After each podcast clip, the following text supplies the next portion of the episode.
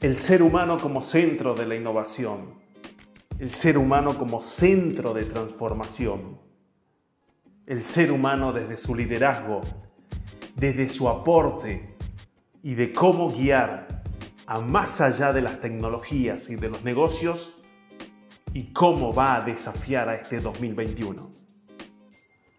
Hola, yo soy Sergio Tolava Arias, director de 7S Innovación en Negocios y en este podcast voy a hablarte de temas que son muy relevantes, porque es parte de este cambio de chip que está ocurriendo y que seguirá ocurriendo en esta transformación digital de los negocios.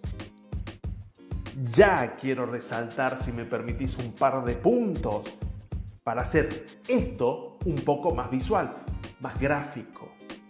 Pensemos lo que hemos ido definiendo en este 2020-2021 los procesos de innovación en el comercio, en el vínculo comprador-vendedor. Es que voy a hablarte de innovaciones al final de cuentas que están pensadas que en algún momento iban a suceder y son de impacto real en este momento en los procesos los productos y en todos los servicios.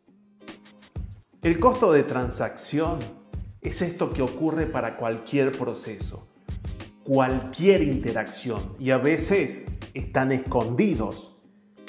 Imaginemos entonces el costo que teníamos antes al ir a un banco. De este costo en tiempo de ir, de sentarte dentro del banco, de hacer una fila, pues ahora ese costo de transacción lo podés hacer desde tu aparato, desde tu smartphone. Eso me refiero como ejemplo de que hay muchas operaciones comerciales en donde el costo de transacción para el cliente es mucho menor y está esperando que la organización que está detrás de esa transacción vuelva al proceso constantemente más interesante. Porque, como hemos conversado muchísimas veces en mi blog, en mis artículos o mis presentaciones, el valor comercial de una compra hoy para un cliente está esperando enormemente intervención de la tecnología y los procesos ser muy bien evaluados desde la perspectiva de disminuir el costo de transacción, como por el contrario aumentar la calidad del servicio. Estamos pensando ya en que no habría productos sin un servicio. Vamos a un punto clave. El talento, el talento humano. Más allá de las clarísimas herramientas tecnológicas de trabajo en los negocios que existen y cambian día a día, hay un punto letal que debe ser muy productivo, más productivo, que es aquello que va a ir acompañando a este menor costo de transacción en la operación comercial de la empresa. Es la mayor productividad del trabajador, del empleado al momento que incorpora estos nuevos procesos, estos nuevos diseños de interacción comercial.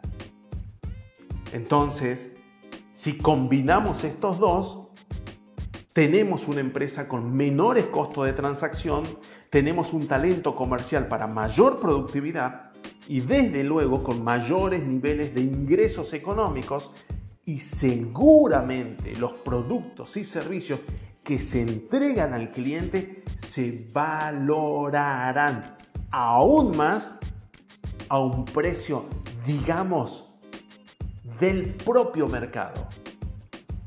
Entonces esto necesariamente nos lleva a un escenario muy positivo. Y entonces esto es muy importante, porque como bien sabemos, hemos evolucionado una interacción empresa-clientes que antiguamente dependían solo de las empresas. Aquí está el televisor, aquí está el saco que le estoy ofreciendo, este es el zapato que te estoy ofreciendo y el producto y las plataformas para entregar eran físicos. Era una etapa centrada en la producción. Aquí está el lugar donde vos vas y compras. Pero fíjate cómo esto ha ido evolucionando. Estamos evolucionando a un proceso de una entrega que ya no es pensada en el producto. Ahora debemos pensar en el cliente final. Y lo interesante es cómo se están cambiando los procesos de trabajo. Muy importante revisión y análisis continuo, ustedes ya me conocen en ello, de los líderes de las empresas comerciales y organizaciones. Hasta diría desde el paso o etapa de ser emprendedor unipersonal. Es rediseñar los procesos productivos y procesos comerciales. La cadena de suministro pensada antiguamente en el producto, ahora imagínate, es una gran estrategia constantemente optimizada que se convierte en una cadena de valor.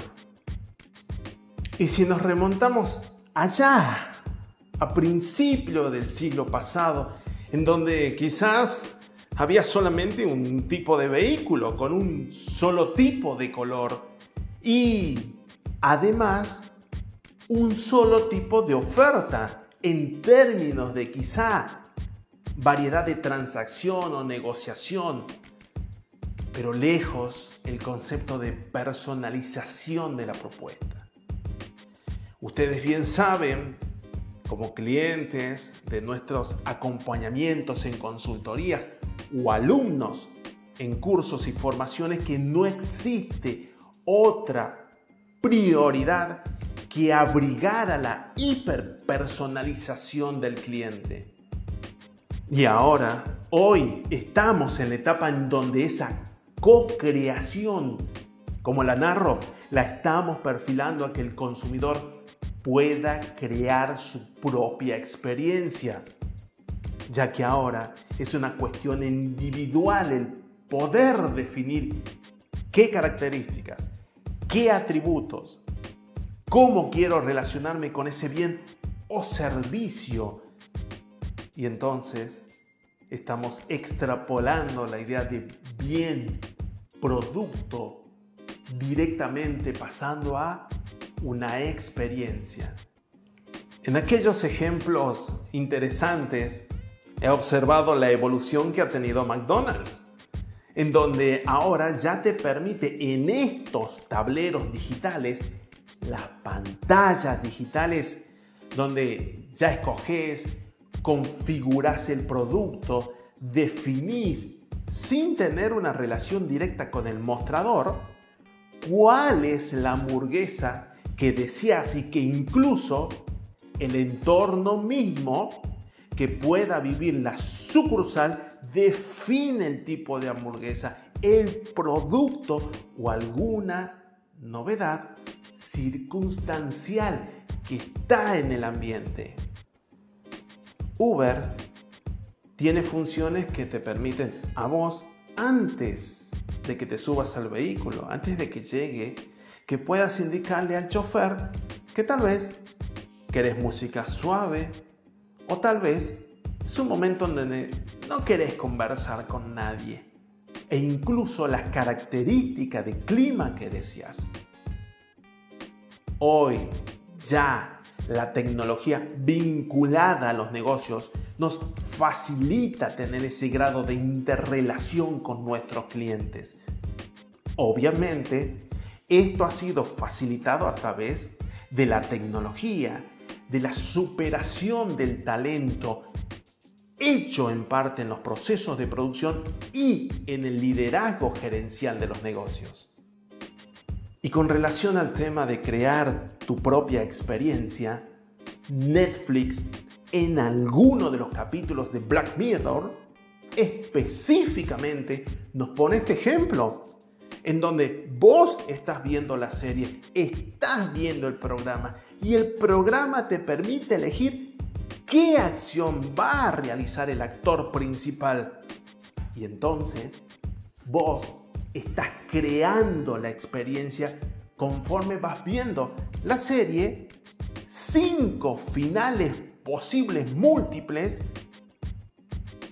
Ahora el camino final de la serie vas a decidirlo vos. ¿Cuánto nos podemos imaginar de esto en nuestro día a día? En nuestras relaciones comerciales con nuestros clientes 2021. ¿Cómo podemos llamar a esto? Creo fuertemente en una dinámica comercial donde vos, cliente, estás creando la propia historia. Entonces, claro, nos propones a quienes estamos detrás de los mostradores retos y obviamente la aplicación de tecnología y la formación de quienes somos humanos y tenemos que lograr el mejor talento.